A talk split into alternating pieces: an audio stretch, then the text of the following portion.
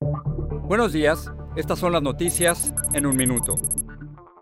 Es miércoles 6 de octubre, les saluda Rosetol.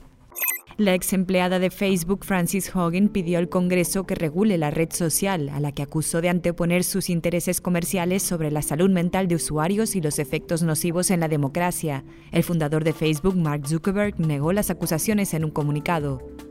Este miércoles está previsto que el líder de la mayoría en el Senado, Chuck Schumer, convoque un voto para aumentar el techo de deuda del gobierno federal, pero no queda claro cómo se espera aprobar sin los votos republicanos. El reo Ernest Johnson, condenado por un triple asesinato en un supermercado en 1994, fue ejecutado en una cárcel de Missouri. La Corte Suprema denegó un pedido de retrasar la ejecución y el Papa Francisco había pedido clemencia por él.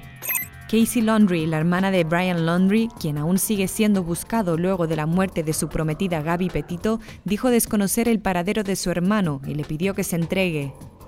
Más información en nuestras redes sociales y univisionoticias.com.